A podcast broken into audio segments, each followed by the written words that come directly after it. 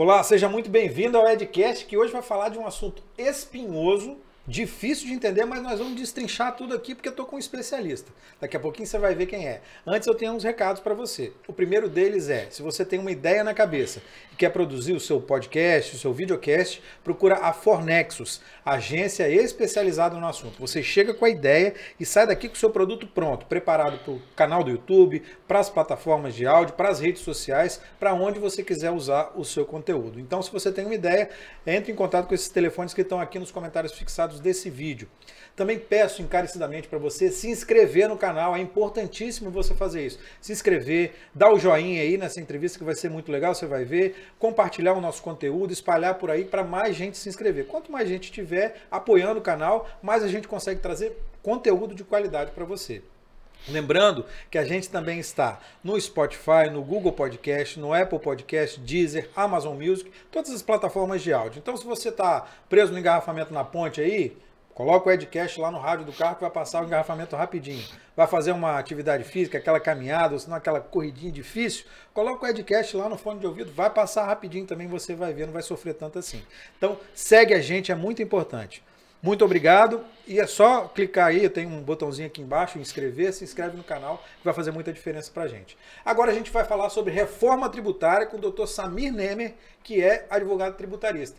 Que perereco danado, hein, doutor Samir? Tudo bom? Verdade, tudo bem. Primeiro é um prazer, Edu, estar tá participando aqui nosso, do Edu, claro. Educast. Obrigado, Edcast. Muito obrigado pela, pelo convite. Para mim é uma honra estar aqui. É, é honra nossa. É, na verdade, essa reforma está tendo muita discussão, porque é, existe dois grupos atualmente. Um grupo como sempre no Brasil de uns cinco anos para cá, né? E, ou, exatamente. É assim ou não, é o Fla-Flu, né? Isso. Um grupo defende que a reforma é linda, maravilhosa, sem defeitos, e o outro que a reforma não presta, que é uma, tem merda. Que é uma merda, enfim, tem vários defeitos. E ela é o quê? É boa, linda, na, maravilhosa ou é uma merda? Na verdade, eu acho que nem muito ao mar, nem muito à terra. É, ela tem pontos muito positivos. É, já passou da hora do Brasil ter uma reforma tributária, porque a nossa legislação, Edu, é, o nosso Código Tributário é de 66. Então a gente está falando de um outro mundo, de um outro Brasil, o Brasil agrário, o Brasil rural, da manufatura. E atualmente a gente está discutindo inteligência artificial, indústria 4.0, automação. Então, esse tempo todo, é, sem uma reforma do nosso sistema tributário ou, ou com vários remendos, vem trazendo uma série de consequências negativas para a nossa economia, como insegurança jurídica, a forma de fazer negócio muito burocrático. Então, é como que se no nosso dia a dia, no meio empresarial, a gente vivesse no meio é, digital e a nossa legislação ainda no formato analógico. Tanto é que qualquer ranking de competitividade que a gente pega aí. A gente está sempre lá embaixo. Sempre lá embaixo. O Brasil sempre lá embaixo. É, se você pegar a questão do PIB histórica, né? O Brasil de, de, dos anos 30 aos anos 80, a gente tinha um PIB maior que os Estados Unidos, inclusive PIB per capita. E aí a gente foi se perdendo no meio do caminho por deixar de fazer várias reformas, inclusive a tributária, né, dos anos 80 para cá, enquanto o mundo cresceu 3,5% do PIB mundial, o Brasil cresceu 0,5%, meio por cento, ou seja, que os economistas chamam de voo de galinha. Então essa reforma é essencial e tem pontos positivos, que é, o que ela está estabelecendo é o IVA, que é um formato de tributação. Vamos lá, vamos por partes. Primeiro, o que, que é uma reforma tributária? A reforma tributária é, depende da forma que você quer é, reformar o seu sistema. A nossa, que está sendo discutida, ela não visa redução de carga tributária. Ela visa, em tese, pelo menos em tese, simplificar o sistema. Então, e talvez aí seja algo que é, é, dá a possibilidade dela ser aprovada diferentemente de outras propostas, porque sempre que é, é discutido alguma, alguma perda de arrecadação, alguma redução da carga tributária, estados não querem perder tribu, é, arrecadação, Ninguém municípios, e aí acaba que atravanca a reforma tributária. Então, a forma que, que foi concebida a estratégia para tentar aprovar dessa vez foi manter a carga tributária, pelo menos em tese, depois eu posso explicar, porque na minha avaliação vai aumentar a carga tributária, e focar tão somente na simplificação. Então, a reforma tributária que está em discussão e que pretende que seja aprovada, ela visa a simplificação nesse momento. Então, é simplesmente é, tornar o caminho do cara que produz e tem que pagar imposto mais fácil para ele conseguir pagar imposto e esse imposto chegar no Estado. Exatamente. Por exemplo, o ranking é, do Banco Mundial, é, ele coloca lá o Brasil como o principal economia do mundo onde se gasta mais horas pagando tributo. Uma empresa, uma indústria, é, 1.500 horas é, por ano para você, e aí só para pagar o tributo. Para conseguir Para conseguir pagar. E a, e a média mundial é 350 horas. Então, nosso sistema realmente é uma selva. O sistema tributário é muito complexo. Então, você desburocratizar e deixar ele simplificado, com certeza, é o ganho enorme para o país que a gente tem. Como? Que ganho que tem? Como é, é que é esse ganho? É, é, essa, essa, essa reforma, ela previa inicialmente você substituir cinco tributos por dois. Porém, durante as discussões, já não se fala mais isso. O que foi aprovado na Câmara é substituir 5 por 4. Então, na minha avaliação, não vai simplificar tanto como era esperado inicialmente.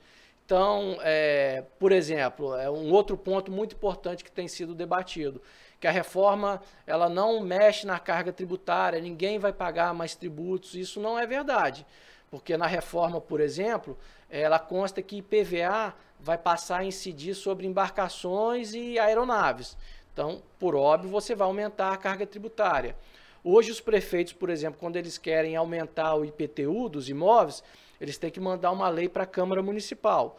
A reforma prevê já que eles podem aprovar uma lei geral, os prefeitos, os municípios. E fazer do jeito que eles e quiserem. de ano em ano atualizar a base de cálculo do IPTU via decreto, que com certeza vai ter um aumento da carga tributária e além do que, nesse ponto, acho que é muito ruim para a nossa democracia, porque você desvazia um pouco as atribuições das câmaras, que é onde tem esses debates, enfim, então, e é muito importante. Um outro ponto também, o setor de serviço que é o grande empregador do país, é responsável por 70% do nosso PIB. Hoje tem uma carga média, Edu, de 8,5% a 10% carga tributária sobre as atividades. Se realmente a alíquota for para 25%, como é a que está sendo debatido, vai ter um aumento de carga tributária brutal nesse setor né? Estamos falando quase de 200%. Isso vai inviabilizar muita gente, advogado, contador, é, arquiteto, jornalista, não só esses profissionais, mas também empresas prestadoras de serviço. Então, vamos por partes. Vamos, vamos por partes aí, porque tem muita notícia ruim aí. Vamos chegar, na, vamos chegar na, nas boas. Vamos, vamos chegar nas boas. mas vamos, vamos pelas notícias ruins. É, primeiro, essa redução de cinco impostos para quatro impostos, né? É a proposta que foi aprovada na Câmara.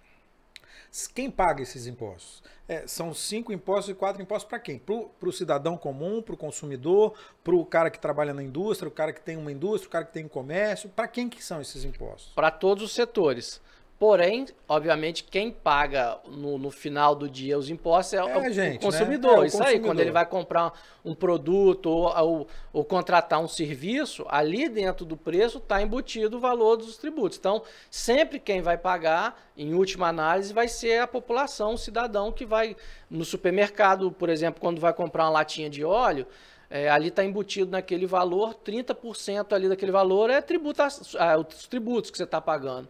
E só que os impostos, os tributos sobre o consumo, é, é o que a gente chama de tributos indiretos ou invisíveis, porque você não, a população não consegue sentir isso de forma tão clara, por, como por exemplo os tributos diretos, que todo ano você paga o IPVA do carro, IPTU da sua casa, e você o sente ali o imposto de renda, que aí você sente quanto você está pagando. E, e, esses tributos indiretos, que são os tributos sobre o consumo, a população não consegue sentir é, com, quanto ela está pagando, mas é uma carga tributária muito alta. E isso, no Brasil, é ruim porque faz com que a população consuma menos e de pior qualidade. As economias mais desenvolvidas do mundo, ela foca muito mais a tributação na, sobre a renda do que sobre o consumo. Então, proporcionalmente, quem ganha mais vai pagar mais tributos do que quem ganha menos. Já no Brasil, o sistema que a gente chama regressivo, o que é regressivo? Porque na prática quem ganha menos acaba que paga mais. Para te dar o exemplo da latinha de óleo, que tem 30% de tributo nela. Um cidadão que ganha um salário mínimo, que ganha mil reais, que seja, proporcionalmente, quando ele compra aquela latinha de óleo, ele está comprometendo mais a renda dele do que quem ganha 10 mil reais e compra a mesma latinha de óleo. Então, por isso que a gente fala que o nosso sistema tributário é regressivo, porque ele penaliza mais as classes é, menos favorecidas. Toda época de eleição, todos os políticos falam isso, mas ninguém faz nada para resolver. Qual seria a solução para isso, doutor? A, a solução seria é, a reforma tributária, mas uma reforma ampla. Mas é possível, porque a gente só viveu com esse sistema hoje, de, de pagar imposto é, pelos produtos que a gente consome. A, a, a vida inteira é assim para a gente, né? Qual é a outra forma que poderia resolver, que não, poderia acontecer? Na verdade, é, é, não é descartado dessa forma. O que, o que eu vejo como uma solução, que é o que os países mais, de economia mais desenvolvidos adotam, é a tributação ser mais pesada, o teu foco maior sobre a renda do que sobre o consumo. Então, mesmo nessas economias, você tem é, tributos incidindo sobre a renda das pessoas e sobre a, a, a, o consumo. Por isso que, às vezes, quando você vai para alguns países, enfim, é, da Europa e de outros lugares, aquele, aquele produto proporcionalmente é muito mais barato, mais em conta do que o fabricado aqui, porque o peso maior da tributação é sobre a renda e não sobre o consumo das pessoas. Porque, na verdade, Edu, quando você fomenta o consumo, você aquece a economia também. Você faz com que as pessoas tenha também uma qualidade de vida muito melhor. Por isso que o poder de compra de um cidadão de classe média de algum país da Europa, dos Estados Unidos ou de outra economia mais consolidada, mais forte, é muito maior do que o poder de compra da nossa classe média, por exemplo. Continuando lá, destrinchando isso por partes. Já tem lei que obriga as notas fiscais, o cupom fiscal, vir com a discriminação do imposto, não é isso? É isso, mas assim, é, ali é uma mera estimativa, porque é impossível é, nas operações do dia a dia ali, o cara colocar exatamente quanto que está de tributação. A não ser que ele faça, a não ser que ele faça uma simulação, aí sim, pegue, faça um estudo pormenorizado daquele produto, desde a da compra da matéria-prima até a industrialização durante todas as cadeias. Porque no Brasil é tributo sobre tributo que a gente tem. Então, e aí é um ponto positivo que você estava me questionando, que o IVA ele acaba com isso, da tributação de tributo sobre tributos. Então, tudo que você pagou ante, na, na cadeia produtiva anteriormente, você pode se creditar dali para frente no imposto que você iria pagar. Mas isso não vai diminuir o, o valor do imposto, não vai diminuir a quantidade a, de imposto, a carga tributária. Não, não vai. A carga tributária vai continuar a mesma e, pelo contrário, para alguns setores ela tende a ser maior. A, a minha avaliação é assim, que essa reforma ela é muito endereçada, é, vai beneficiar muito o setor é, bancário, setor financeiro e o setor industrial. Não que o setor industrial não seja importante, é fundamental para qualquer país você ter uma indústria forte, pujante, que é o que a gente chama de investimento de raiz, né? gera uma série de, de, de consequências positivas, de emprego, renda. Mas você, sob o pretexto de beneficiar alguns setores ou de deixar mais leve aquele setor, você não pode pesar a mão em outros setores, como que é o avalio que a reforma tributária corre-se o grande risco de, de, de, causar isso em alguns setores, como de serviços, por exemplo. Vamos, é, vamos chegar lá. É, é, como que a indústria é, vai ser beneficiada? Só com essa questão de não ter a, o, o, imposto sobre imposto? Esse efeito cascata de imposto? É, de não ter o imposto sobre imposto, de poder é, ter a não cumulatividade dos tributos, de poder, você acaba, por exemplo, com IPI, você enxuga, já deixa de ter o IPI, enxuga, coloca dentro desse, desses outros impostos, tributos que a gente está discutindo. É, o sistema ele fica menos complexo. Então, por exemplo, é, hoje a gente tem praticamente 27 legislações, né, que são os entes federados. Então, com, e com alíquotas diferentes. Então, um setor fiscal de uma, de uma indústria, ele tem que saber, entre aspas, a legislação de 27 estados. É, porque se ele for vender para outros é, estados... É, muda alíquota, enfim. Então, isso você simplifica, você deixa a sua operação mais, é, mais leve, mais enxuta, a tendência é você reduzir custos. Mas do ponto de vista do leigo, isso na prática não adianta nada. Adiantaria se, abaixa, se reduzisse a carga tributária, se aumentasse a competitividade fazendo isso do leigo, não, do, do, cidadão comum, ela não vai alterar a questão da, da carga tributária, vai continuar mesmo. Por isso, até que o que a Fazenda, a, o Ministério da Fazenda vem falando é que uma vez aprovado a reforma sobre o consumo, segundo eles dizem, na sequência aí viria a reforma tributária sobre a renda, que aí sim, na minha avaliação,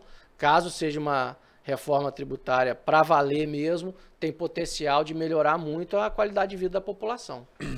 É, é, é, vamos lá, vamos seguindo aí, destrinchando esse, esse negócio. Você falou do setor de serviço. Como é que vai funcionar a reforma tributária para quem é prestador de serviço? O advogado, o médico, o jornalista, é, as pessoas que trabalham em PJ hoje, que são muito, são muitas pessoas é, que encontraram na, na, na, no termo né, pejotização uhum. uma forma de trabalhar sem ter uma carga tão grande. As empresas encontraram na contratação via PJ, via pessoa jurídica, uma forma de não pagar tanto imposto assim. Isso. Como é que essas pessoas vão ficar se a reforma passar do jeito que está lá. Se passar do jeito que está lá e com uma alíquota que está sendo discutida, aventada de 25%, vai ficar muito ruim. Porque vai aumentar bastante a tributação sobre as operações dos prestadores de serviço. E o que se diz. Como que vai aumentar? Explica pra gente. Porque hoje você tem uma tributação geral sobre o serviço, assim, na pior das hipóteses, de 10%. Então você deixa de pagar 10%, que é, é, hoje é a sua atividade, e passa a pagar 25%. Esse é o primeiro ponto. Simples assim? Simples vai assim. Vai aumentar. Vai aumentar. Vai aumentar o serviço. Quem é prestador de serviço Isso. vai aumentar de, de, 6, de, de, de, de 6 a 10, né? Na Isso. verdade, para 25%. De 8 a 10, de 8 a 10 para 25%, caso a alíquota seja de 25%. E aí, Edu, é, é muito difícil o prestador de serviço conseguir da noite para o dia repassar esse valor para é quem é impossível. É impossível. Esse é o primeiro ponto. segundo ponto, que é, é, quem, o defensor da reforma tributária nesse ponto, os defensores, eles falam o seguinte, é, mas agora tudo que você vai co poder comprar, que você vai utilizar, os insumos que você vai utilizar na sua atividade, você vai poder é, se creditar para abater no imposto seguinte. Mas, por exemplo, atividade de, de, de advogado. advogado. Qual o insumo que você pa vai... Caneta, papel, isso aí não é, nada, não é nada, não entendeu? Nada, não é nada. É uma atividade nada. intelectual. É né? intelectual. Então, assim, e é a grande, é, a grande massa de prestadores de serviço é nessa é linha, assim, assim é assim. Então, eu vejo muito ruim, muito ruim a reforma para os prestadores de serviço, se caso o Senado, que por, por excelência é uma casa revisora, não, não revise esse ponto, enfim. É, o MEI, como é que fica o MEI? O MEI, na verdade, continua a mesma coisa, pelo menos é, é o que está sendo debatido. O MEI e o Simples vão continuar a mesma coisa. Então, é, para o Simples, não vai, quem está no Simples não vai ter nenhuma grande repercussão, pelo menos da forma que está posta a reforma nesse momento. Dá para confiar? Vai depender muito das discussões agora que vai ter, porque toda vez que você é, exonera ou diminui a tributação de algum setor. Outro setor vai pagar. Exatamente. É então, acontece. Então, né? por exemplo, Edu, tem lá um imposto seletivo que está colocado nessa reforma, que é, vai incidir sobre produtos ou serviços que, em tese, fazem mal para o meio ambiente, para a saúde, enfim. E já tem uma, uma, uma romaria em Brasília, porque ninguém quer que aquele setor dele. E são lobbies fortíssimos. Fortíssimos, né? fortíssimos. Agro, é, agropecuário, por exemplo, é, é, defensivo agrícola, é um lobby fortíssimo. E, né? e, e assim, por exemplo, def, defensivo agrícola. É. Se não for agricultura familiar, hoje no mundo inteiro é utilizado o defensivo agrícola. Aí você, se você. Na agricultura na, familiar, inclusive. Inclusive. É. E aí, por que você tem que tomar muito cuidado sobre a questão do imposto seletivo? Porque à medida que você é, tributa e aí tributa pesadamente algum insumo, isso vai repercutir lá para o consumidor. Então, se você tributa pesadamente o, o, o defensivo agrícola, isso vai repercutir lá no, no, consumidor, na hora de comprar o arroz, o feijão, vai ficar mais vai caro. Ficar mais caro. Claro, então, pô. são coisas assim que às e, vezes. E eles vão repassar o preço para o consumidor. Claro que, a gente que vai pagar. Claro né? que vai. Então, é. assim, se não tiver muito bem calibrado alguns aspectos, que às vezes a reforma tributária é assim, você. É quase que uma máquina hidráulica. Você mexe aqui, vai ter repercussão em outro lugar, você não tem a dúvida. Então, essa sensibilidade que é que assim, eu espero que os senadores tenham e os congressistas de forma geral para ajustar essa, essa reforma. Mas não dá para contar com isso, né, doutor Samir? É, não dá é, para contar é, com isso. É impossível contar com isso, né? A gente tem uma, é, um legislativo completamente bagunçado.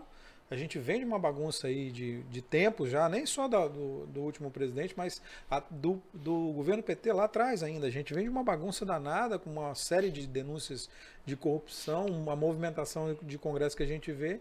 Não dá para ter esperança, doutor. É, assim, eu, eu, eu sou um pouco mais otimista em relação ao Senado. dá para ser? É, eu acho que sim, porque é, temos ali muitos senadores, como tem, temos também deputados, mas senadores que é, são empresários, têm atividade empresarial, ou têm uma visão, ou foram governadores, foram, né, têm uma, uma experiência maior e uma visão, pelo menos essa é a minha expectativa, de que seja, de que seja revisado muitos pontos ali que, para mim, é, são muito ruins é, para vários segmentos econômicos, inclusive para alguns estados também. Essa reforma prejudica muito, como é o caso do Espírito Santo. Vamos chegar lá. Antes, vamos passar por outro setor. Todo mundo está falando que o setor agropecuário vai ser muito impactado com, com a reforma. Vai ser? Pode vir a ser sim. Como? É, com aumento da tributação, porque é a mesma coisa. Hoje a tributação do agro é por volta de 8%, 8% ali, 8,5%. E se a alíquota cheia vier a alíquota cheia de 25%, vai ter um impacto. O que foi aprovado de última hora uma emenda, que foi que colocou alguns setores do agro com uma alíquota menor, um pouco menor, né? Que há essa previsão é, de alguns produtos, como da cesta básica, ser isento e outros produtos terem uma redução de 40%, né? Ter uma alíquota de vez de ser é, de 25% com uma redução de, de, de 40% ali. Então, se isso acontecer mesmo, pode ser que não seja prejudicado. Mas é muito, fica muito no condicionante, porque, Edu? Essa reforma que está sendo aprovado, na verdade, é muito mais um conjunto de ideias, um conjunto de diretrizes, do que algo poupável, algo que foi estudado anteriormente, que foi analisado, qual é o impacto disso. Você pega a emenda constitucional que foi aprovada, é, praticamente ela, de, de cabo a rabo ali, ela faz a remissão, que vai ser regulamentada aqueles pontos, numa lei complementar ainda ser editada. Então, na verdade, é, eu brinco que é igual aquele pastel de vento quando você vai na feira, que é sem recheio ali. Você está aprovando algo, uma diretriz, que ainda ninguém sabe ao certo como é que vai funcionar, o que é assim. É um absurdo. Só para te dar um, um É isso que eu estou pensando. Não é uma loucura isso, doutor? Loucura, sim. Um, um, nesse aspecto, sim é, na minha visão, para você aprovar algo, você precisa previamente ter feito um estudo da repercussão, tanto negativa como positiva. Por exemplo, só para ficar num, num, simples assim, é, uma das propostas da reforma é o cashback. O que, que é isso? Para a população de baixa renda, é, tudo que for adquirir, aquele, aquele, aquele produto ou serviço que ela adquiriu, aquele, aquela carga tributária naquele, impo, naquele, tribu, naquele serviço ou naquele produto, ela vai poder ter de volta.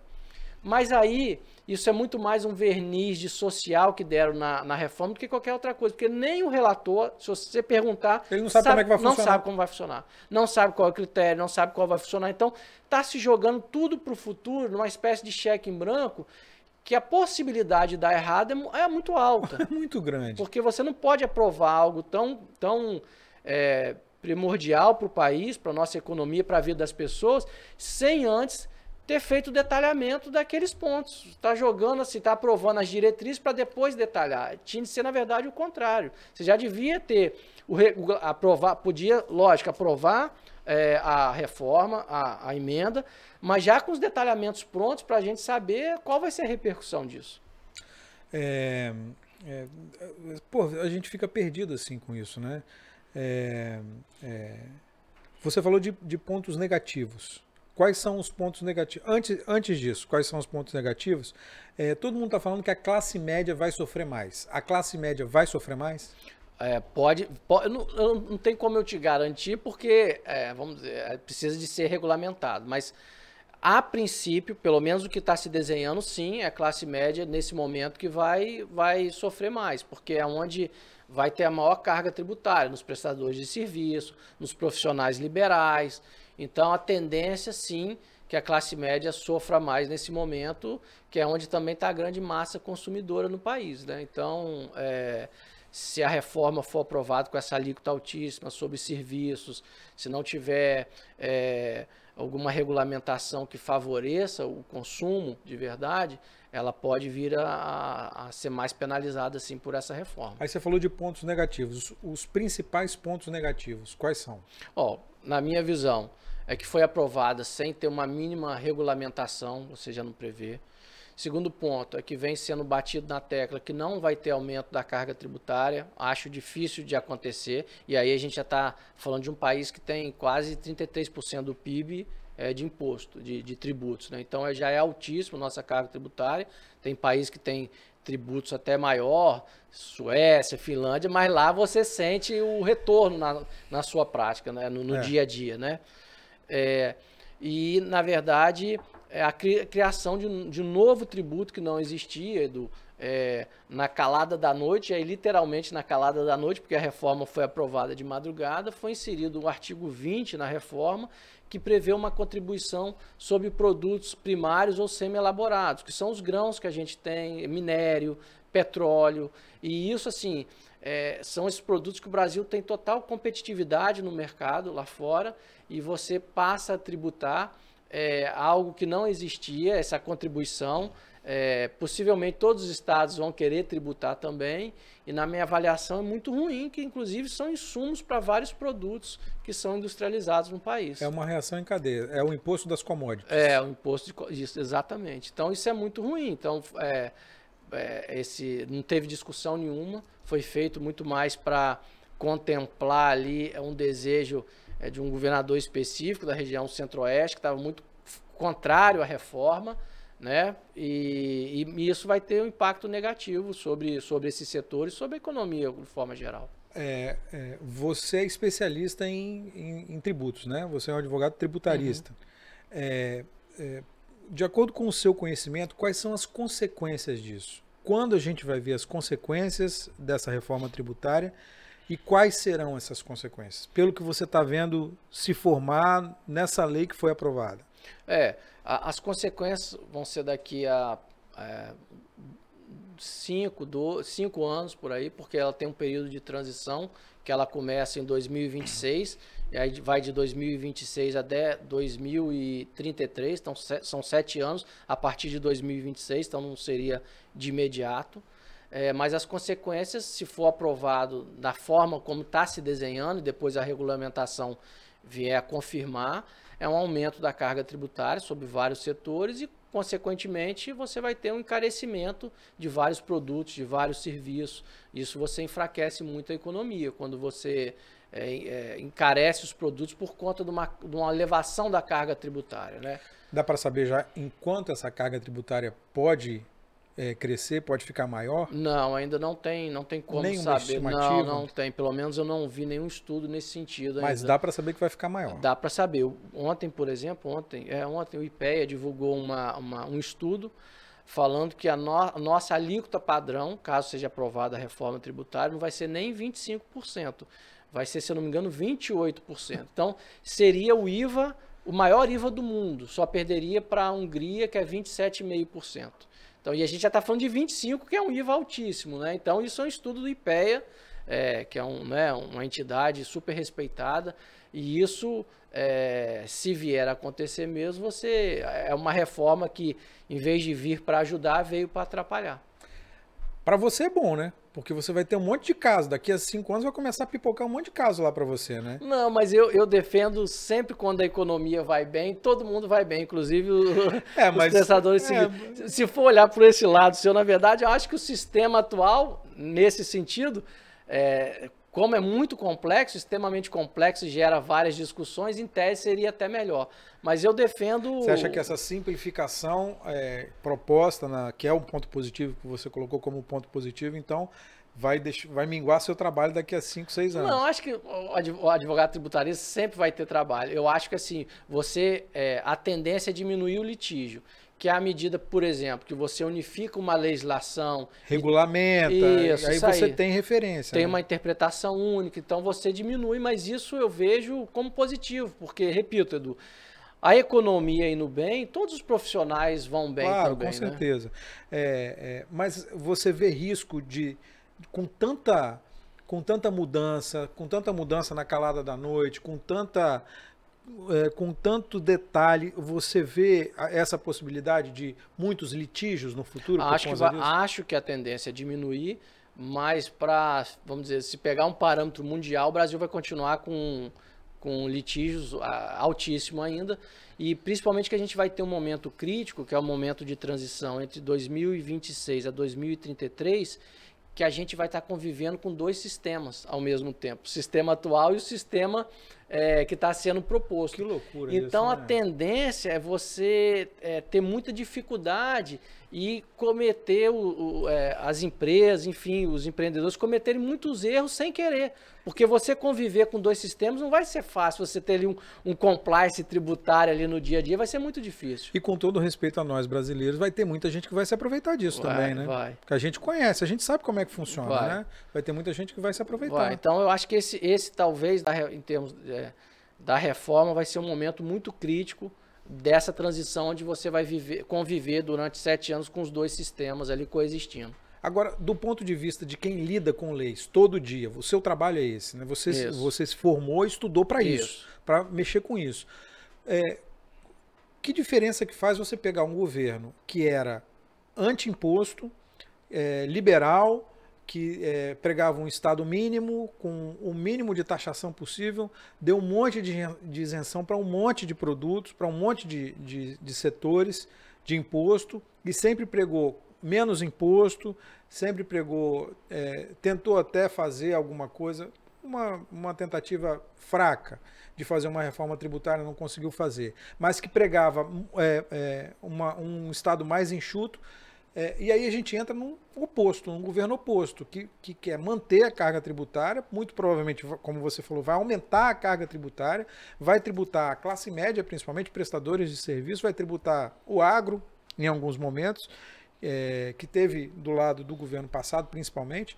Como é que você, do ponto de vista de quem estudou e de quem trabalha com isso no dia a dia, como é que isso é ruim para para nossa economia, para o brasileiro, para a gente que vai lá no supermercado e vê a coisa mais cara, que não tem grana para comprar, que não tem emprego. Como é que você vê isso? É, eu, eu, assim, eu não defendo aquele Estado mínimo, nem também aquele Estado paquiderme, pesado, né? Eu acho que a máquina pública ela tem que ter um tamanho razoável e o que eu vejo de, de grande desafio que a gente nunca conseguiu fazer, independente da bandeira ali, da, é, da cor da bandeira partidária, enfim. Porque a gente não está falando E- de isso, política, eu sei, né? eu sei, exatamente.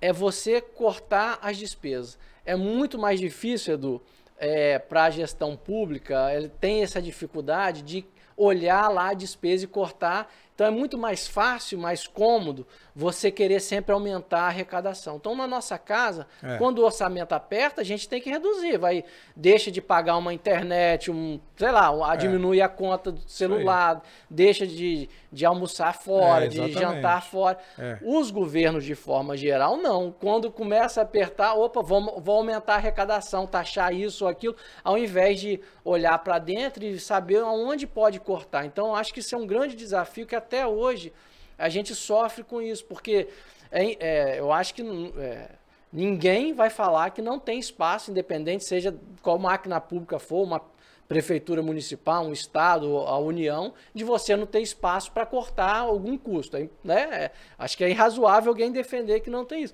E a gente vê que na prática isso não acontece. Quando, quando a economia enfraquece, aí a arrecadação, por exemplo, começa a cair um pouco, a tendência, sempre historicamente, sempre foi você aumentar a tributação ou passar a tributar um, algum produto ou outro setor com, com mais intensidade do que você olhar para dentro da própria máquina e ir cortando e ajustando. A, a pandemia ensinou alguma coisa para a gente nesse sentido, porque a arrecadação caiu muito em todos os lugares, né? estados, é, o governo federal teve uma queda gigantesca de arreca- arrecadação e pelo menos o governo passado falava que mesmo com queda de arrecadação, com, com enxugamento de impostos, mesmo com enxugamento da máquina, que foi uma bandeira também, é, eles falaram que conseguiram arrecadar mais. A gente viu números de, de crescimento de arrecadação, né? Isso é fato. É, é, e aí você está falando de eh, redução de despesas. Você acha que é, é, esse foi o caminho lá e agora é o não, caminho acho que não, oposto? te- não teve esse legado, não, para te falar a verdade. Não teve Sim, isso. não, para te ser bem sincero, eu acho que é, talvez seria ingenuidade a gente imaginar é, no, no médio prazo, não digo nem curto, que isso ficou um legado. Eu acho que não ficou um legado, não. E acho que na, na pandemia, como tudo, como é um, um princípio até da, da, da, da economia, né? Quando alguém está perdendo, tem alguém ganhando. Então, É. mesmo na pandemia, a gente sabe que muitos setores é, ganharam bastante, né? Enfim, é, então é, teve, teve parte, setores da economia que ficou muito aquecido Foi. mesmo na pandemia. E acho que assim, teve aquela redução talvez de, de custo ali na, na, na, hora, ali naqueles meses, naqueles um, um ano e meio, dois anos, de algumas de alguns governos, e depois isso acho que não vai ficar um legado. Talvez o legado que possa vir a ficar, tanto do setor público quanto privado, é que a gente descobriu que às vezes o home office, em alguns, alguns departamentos, alguns setores, eles fazem, é, são mais eficientes até o trabalho. E custam que, menos. Custam menos do que do que você tá lá ter todo um setor estruturado. Eu mesmo tenho clientes e, e clientes de porte grande que já falaram, ó, esse setor não vai não vai voltar mais, ou pelo menos vai ser algo híbrido, é. uma vez ou duas por semana, gente. mas não faz sentido a gente a empresa ter uma sede gigantesca quando ela viu que funciona perfeitamente aquele determinado vários setores é, em home office. O que, que você acha que vai acontecer com os PJs? a partir de, dessa, dessa reforma? Na, na, eu acho que continua, os PJs continuam, mas vai ter um incremento de carga tributária caso seja, seja aprovado com essa alíquota de 25%, 25% lá na frente, né, na hora da regulamentação. é muita coisa e, mais. E tem, um, e tem um adicional que eu te diria, do é que na sequência, caso venha a reforma é, é, da, da para aprovar, né, que eles querem na, na, sequência, aprovando a reforma do, sobre o consumo, vinha a reforma sobre o ganho da pessoa, uhum. né, é, passar a tributar ah, os dividendos também. Então, hoje a gente sabe que é, os profissionais liberais, por exemplo, parte da remuneração são ali as distribuições de lucros, dividendos. Então, isso vai ter uma carga, caso isso aconteça, vai ter uma carga tributária adicional também delícia, sobre a né? renda, né? Nessa, nessa reforma sobre a renda que, que vem na sequência e que isso já vem sendo falado abertamente aí pelo, pelo, pela área econômica, né? O que, que você acha disso? Acho muito ruim. Eu acho muito ruim porque é, você ter uma carga tributária alta você tolhe a economia, você não, não, aquece a economia. Quando você tem uma carga tributária razoável, aí não estou nem falando que não tem que ter, tem que ter mesmo, porque é através do, dos tributos que você que os, que os, governantes conseguem implementar políticas públicas, né, na área da saúde, educação, é. infraestrutura, enfim. Mas desde que seja uma carga tributária, a tal ponto que não venha prejudicar a sua atividade econômica. Porque a partir do momento que ela passa a influenciar a sua atividade econômica, aí é muito ruim, te prejudica bastante. E no final das contas, quem vai sofrer é o país. Porque quando você inviabiliza uma empresa, é, um prestador de serviço, você fecha aquela empresa, fecha os postos de, tra de trabalhos, aí as pessoas deixam de consumir como consumiam antes. Então tem uma série de consequências negativas para a própria economia e, no último aspecto, para o próprio governo que aumentou a carga tributária. É difícil, hein? é, é, como é que você acha que deveria ser a reforma tributária? Eu acho que a reforma tributária devia é, manter a, a previsão inicial, que era de só dois tributos, né, que era de um IVA nacional. IVA que é? Imposto sobre Valor Agregado nacional, que uhum. ia ser repartido entre estados, municípios e a União. Isso ia facilitar bastante e poderia manter o segundo imposto, que é o imposto seletivo, que é aquele sobre produtos e serviços que fazem mal à saúde, ao meio ambiente. E assim, é, você, o, na, no aspecto ideal, no mundo ideal, é você ter uma redução da carga tributária, que acho muito pouco provável disso acontecer no país, justamente porque, porque a gente acabou de dizer que é muito mais fácil você manter a carga tributária até aumentar do que você enxugar a máquina, enfim, e enxugando despesa onde dá para enxugar. Qual o valor ideal da carga tributária para você?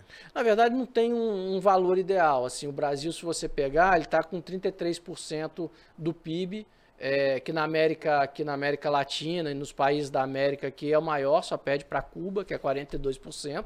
Lá é tudo estatal, nem é. poderia ser diferente, né? Então, assim, o que eu vejo é que o nosso problema é muito mais, talvez, na ineficiência do gasto público do que na arrecadação em si. Tanto é que o Brasil, assim, é, é a máquina de arrecadação é muito bem estruturada das receitas estaduais, municipais, da Receita Federal, né? Tem, são servidores muito competentes, com equipamentos né, de informática sofisticados. Eu estava vendo uma então a gente notícia... não tem dificuldade, desculpa, Edu, na arrecadação. O problema é como esse valor que é arrecadado, ele chega, é, né? chega, isso aí. É, eu estava vendo uma reportagem em algum veículo falando que a Receita Federal do Brasil é uma das melhores e mais equipadas do mundo, né? É isso, é, isso. Tá no, assim, top 5, Exatamente, acho, tem, assim, é, top 3, uma coisa assim. Os computadores, enfim, tem os servidores, um dos Se você mais tá devendo, os caras vão te achar, Vão te né? achar, vão te achar. Vão te achar, vão te cobrar, Quando vão você- botar seu nome no SPC. Isso me veio na cabeça quando você falou aqui na nossa conversa que quando a gente vai é, conviver com dois sistemas ali, que o cara vai fazer alguma manobra, mas hoje em Os dia. caras já estão preparados é. Hoje em dia, assim, é, a pessoa que não anda direito, certinho ali, a probabilidade de dela ser autuada é muito grande, porque É. a Receita hoje trabalha com cruzamento de dados. Então, é, enfim, você vai conseguir talvez ter um ganho imediato que não vai compensar lá na frente o valor da multa, juros que você vai pagar. E o Pix vai ser tributado? É, falaram isso, né? É. Aí o presidente deu uma bronca lá, enfim, eles retiraram. Se for tributado é muito ruim, Por né? enquanto, tiraram por É, enquanto. é. né? Você acha que tem essa possibilidade? Eu acho que tem. Eu acho que vai depender muito da, de como vai ficar a arrecadação, como vai ficar a cara da reforma tributária, digamos assim. Mas isso sempre, na minha avaliação, sempre é um ponto aí de uma, uma espada na cabeça das pessoas, como foi a questão da CPMF, né? CPMF. Foi né? discutido que era, Maldita que era CPMF. provisória, ficou aí 10 anos, 15 anos, agora não me lembro de cabeça e quanto pra cair tempo, foi uma Foi uma dificuldade. dificuldade danada. Caiu muito a contragosto, na verdade, do governo da época. É, mas seria muito ruim, eu acho, você tributar o Pix. Como é que os seus clientes estão reagindo a isso? Como é que eles. é, já teve gente que te procurou? Como é que tá o clima com eles? É, tá todo mundo assim com, a- com as barbas de molho aguardando a reforma. É, eu tenho uma a característica lá no escritório que a maioria dos meus clientes são do setor industrial, então que tese a reforma vai trazer bastante benefícios.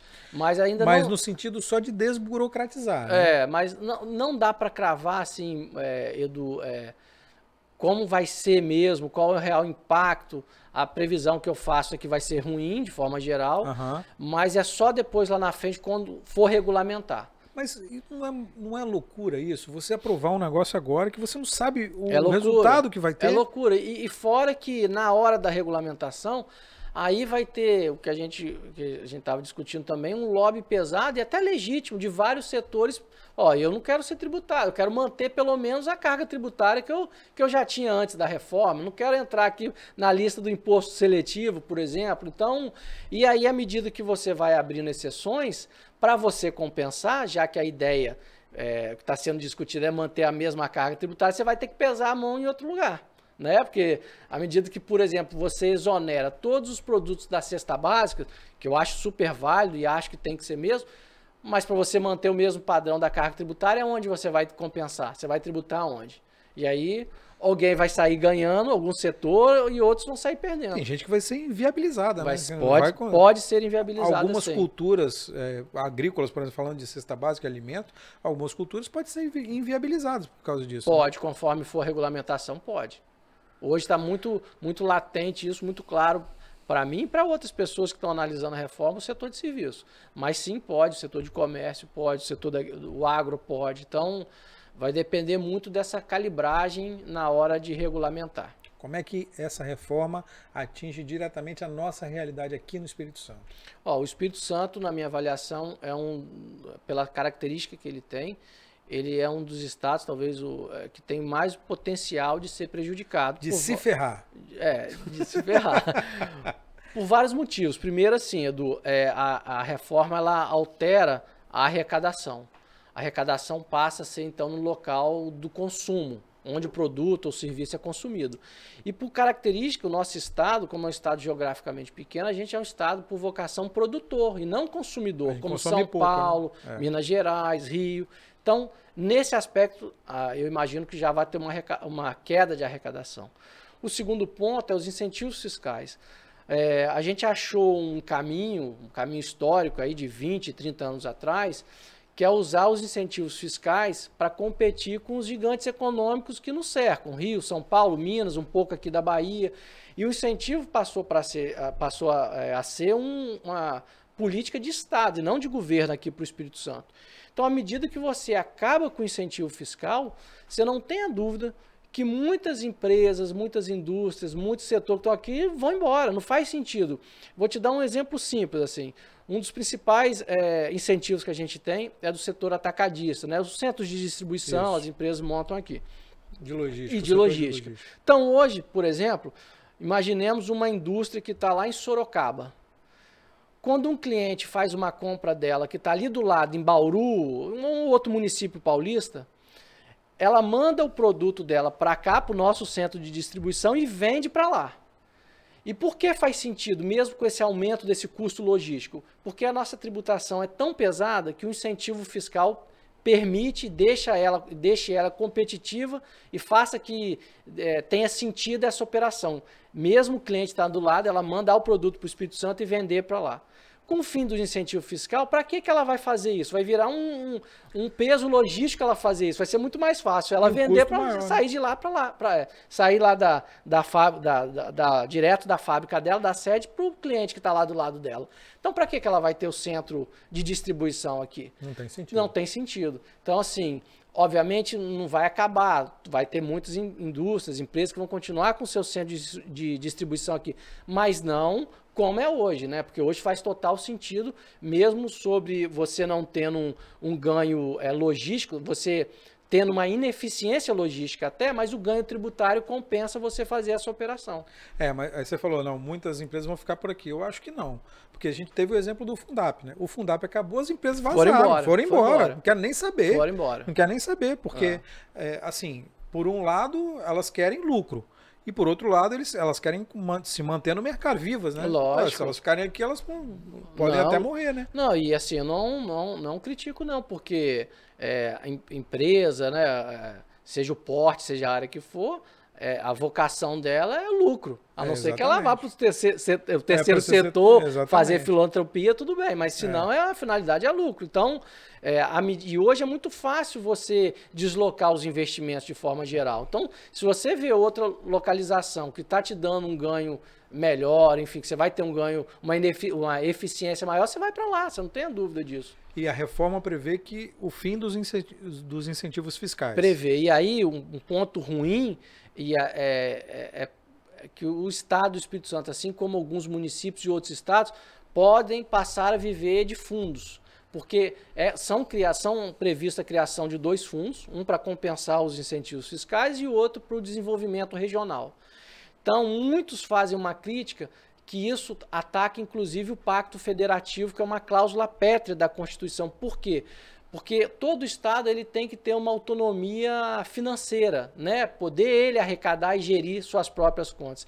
E à medida que essa arrecadação passa a ser centralizada, é, vai ter um conselho federativo, que é onde vai gerir esses recursos, e você tem uma queda de arrecadação, você passa a viver, ou pelo depender menos depender desse desses fundos. Exatamente. E isso é, é, no médio e longo prazo, se vier a, a, ser confirmado, você tem um enfraquecimento de estados com a característica do Espírito Santo.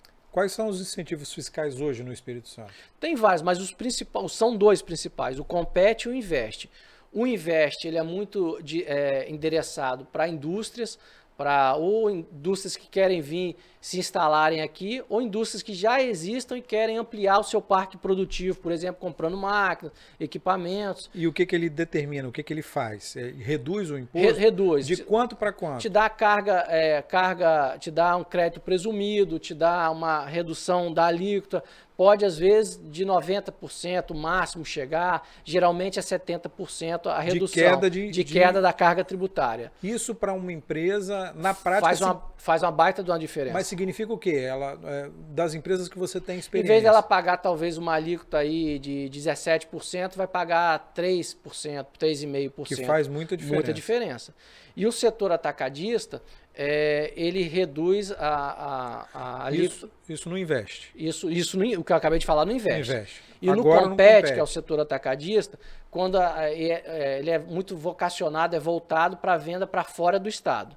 Então, quando uma pessoa, uma operação de forma geral, quando a, a empresa vende para fora do estado, ela de forma geral vai pagar uma alíquota de 12%. E com o compete ela paga 1,1%. Que é uma redução também brutal e isso dá muita competitividade. Por isso que vale a pena, no exemplo que eu te dei, uma indústria de São Paulo, quando vende ali para o município do lado, mandar o produto para cá para voltar para lá para São Paulo. E o que, que o Estado ganha com isso?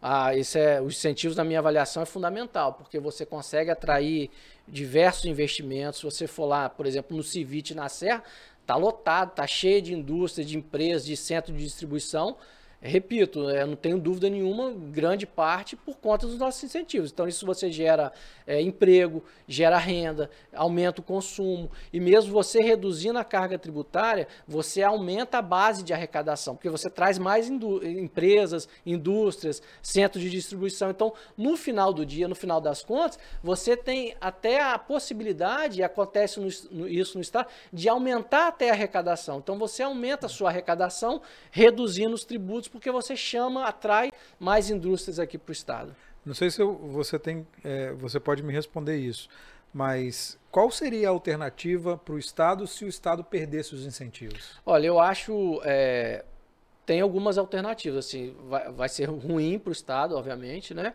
Mas o Estado, por exemplo, na minha avaliação, ele tem uma vocação de ser um hub logístico, ser um Estado logístico, pela nossa localização ge né? geográfica, nossa centralidade. Mas eh, isso a gente tem que superar uma agenda da década de 60, que até hoje a gente conseguiu é, com o governo federal. Rodovia, é, ferrovia. Ferrovia, portos. Então é. a gente precisa de, de, de convencer o governo federal a gente superar essa agenda. Né? A gente tem problemas de gargalos logísticos, por mais que o Estado hoje seja um bom Estado em termos de, de equipamentos logísticos, de infraestrutura, mas a gente está longe de ser o ideal.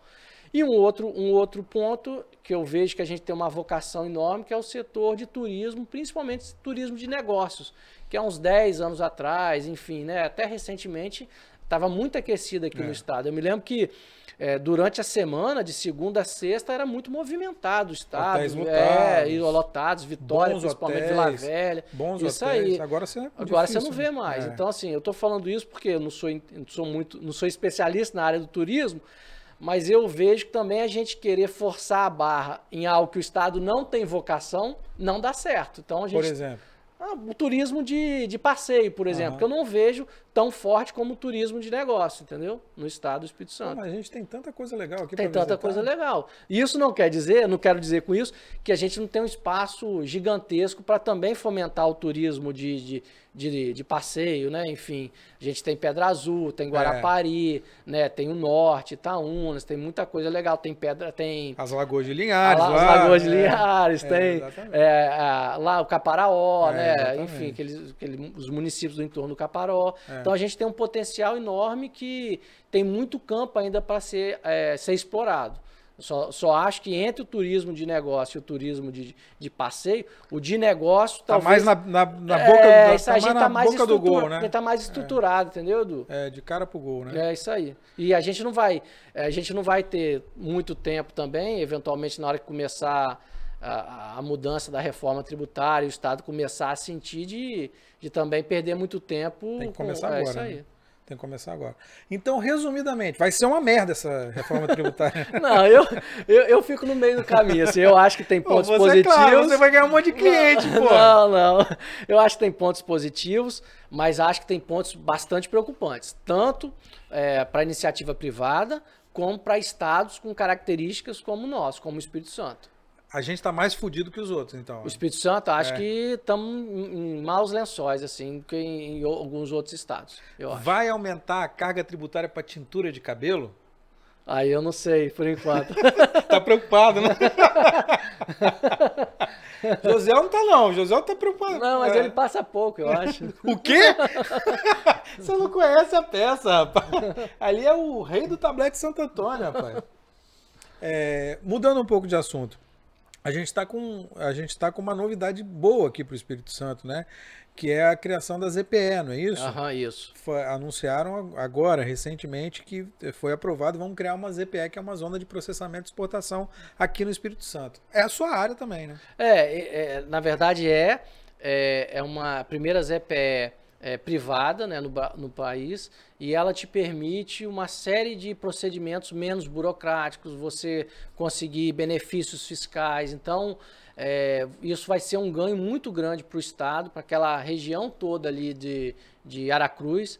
Então, acho que é um gol de placa que está sendo marcado ali pelo, pelo Estado e pelo empreendimento, né? O, é o porto da Imetame. Acho uhum. que ali já tem portos importantes. E o Estado, por isso que eu te falo que assim, a gente, na minha avaliação, tem uma vocação logística muito grande. A gente tem vários portos já, agora tem o próprio Porto de Vitória que foi é, privatizado, então, é, pelo que a gente vê, está tendo uma série de investimentos lá. Agora o ramal ferroviário também, que como contrapartida da, que a Vale teve de renovação, Isso. vai levar até o, o Porto Central, é. né, até o Rio de Janeiro, passando ali pelo Isso. Porto Central. Então, assim, as perspectivas são boas, só que eu acho que tem que ficar em cima para cobrar né, da, da, dos responsáveis é, por destravar essas, esses investimentos. Né? O que, que é uma ZPR?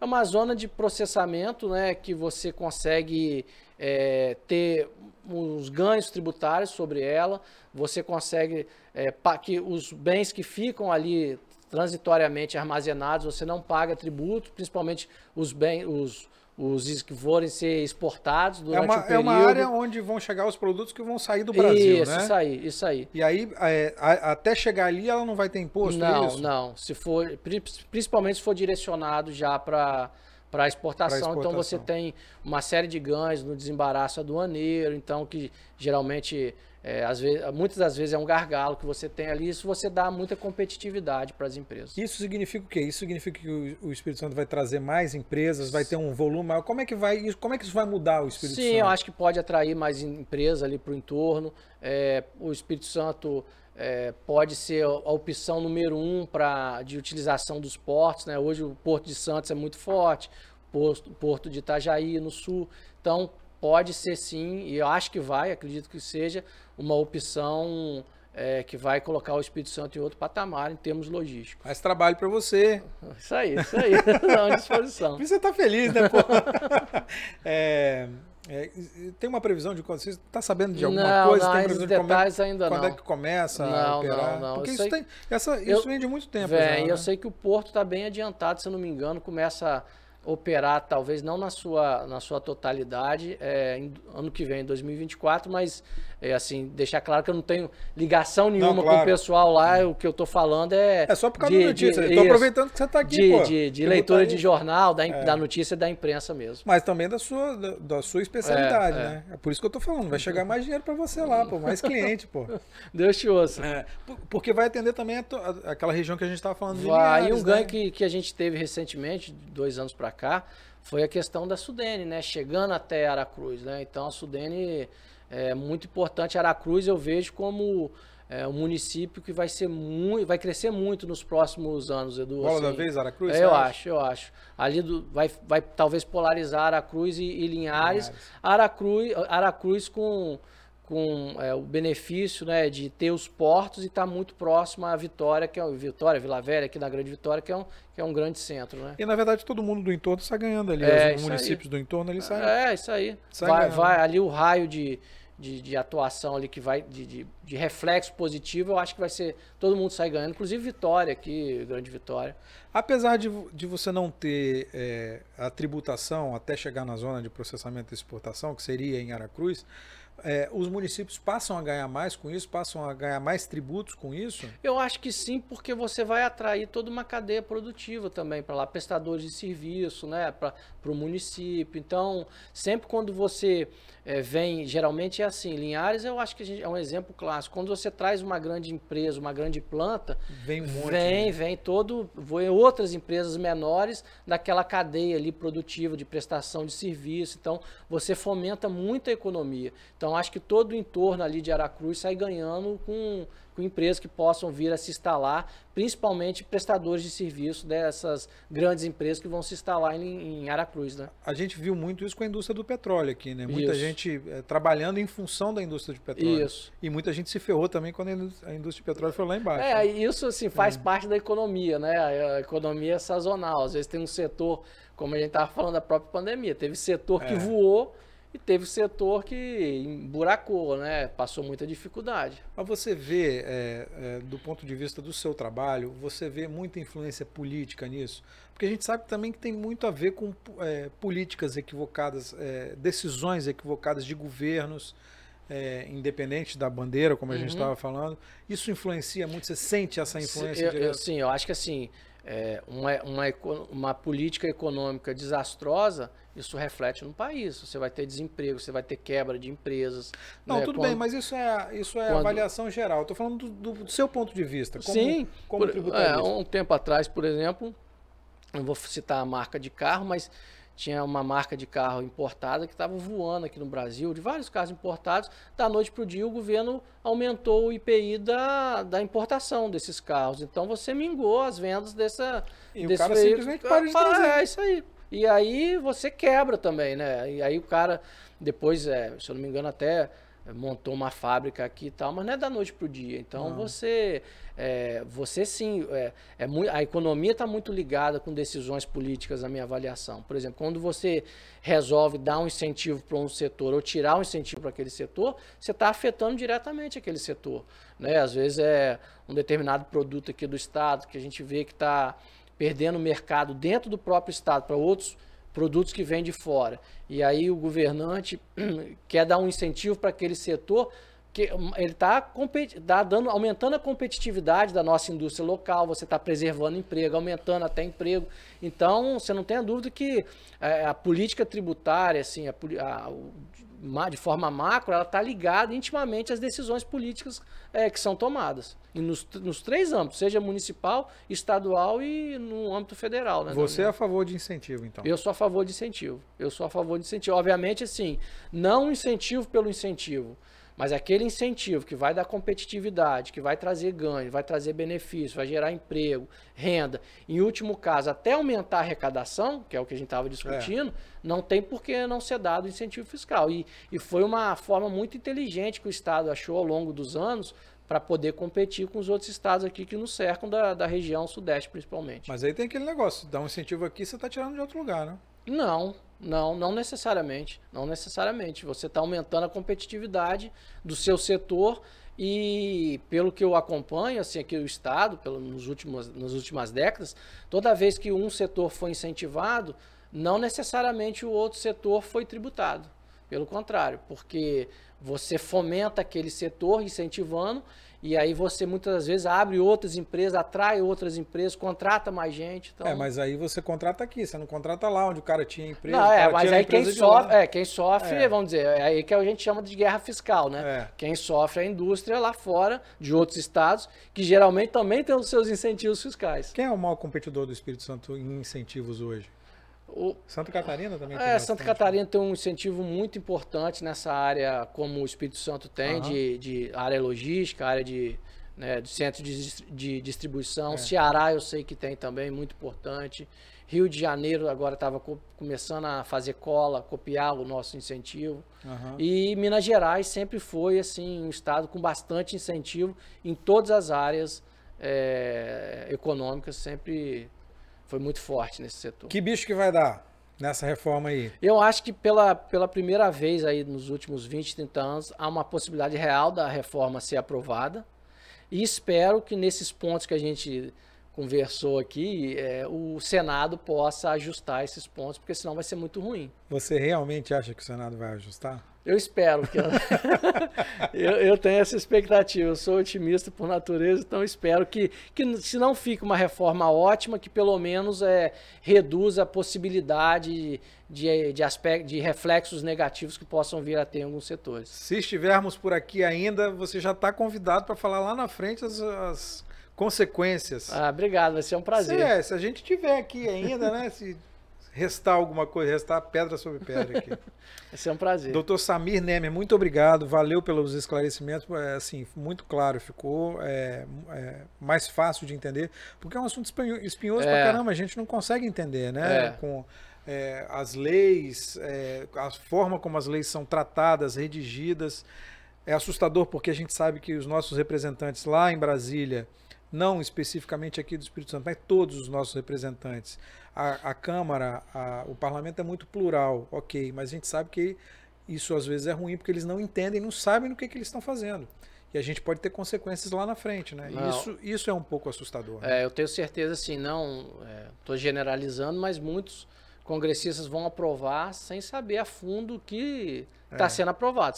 Na Câmara eu tenho certeza que aconteceu isso. É. E é um assunto realmente muito denso, espinhoso, e É. nossa, nossa, nosso desafio é tentar traduzir numa linguagem mais simples para que o máximo de pessoas possam entender o que está sendo discutido. Porque, por mais denso que seja, é um assunto que vai influenciar diretamente, seja positivamente ou negativamente, na vida das pessoas. Dentro do supermercado, aí, na hora que o aí, cara for é, comprar exa- comida. né? Exatamente. É, Exatamente. vai afetar todo mundo. Todo hora- mundo. Dentro da farmácia, na hora que o cara for comprar um remédio. Exatamente. Dá para fazer uma projeção, dá para trabalhar assim, assim, fazer um exercício de projeção, o que, que vai acontecer no futuro com, com esse panorama que está aí? Não, eu acho que está Um muito, em, tá coisa. muito em aberto ainda. O que os estudos que foram feitos é que recentemente, há um dia atrás do, do IPEA, que fala que se for aprovado do jeito que está, na hora que for regulamentar, o IVA, né, que é o novo imposto, seria de 28%, que seria o maior IVA do mundo, que é Com muito todo- ruim, né, Com o todo, cenário. com todo respeito, as projeções é que nós estamos fodidos.